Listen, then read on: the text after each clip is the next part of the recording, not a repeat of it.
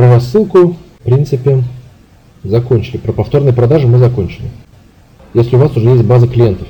В тот же MailChimp вы можете импортировать э, имя, имя, e-mail, э, телефон, например, из обычного Excel файла.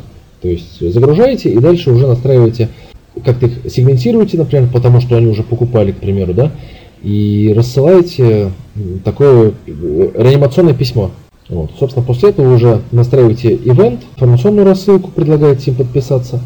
Ну и, собственно, уже так постепенно, постепенно внедряете а, тип рассылки, о котором я вам рассказал. Естественно, сразу все это внедрить не получится, особенно ивент рассылки, которые придумываются а, на мозговых штурмах очень хорошо. Вот, поэтому очень рекомендую начинать с этого способа. Это самый быстрый способ получить, э, получить деньги. Это реанимировать вашу подписную базу, ваших клиентов.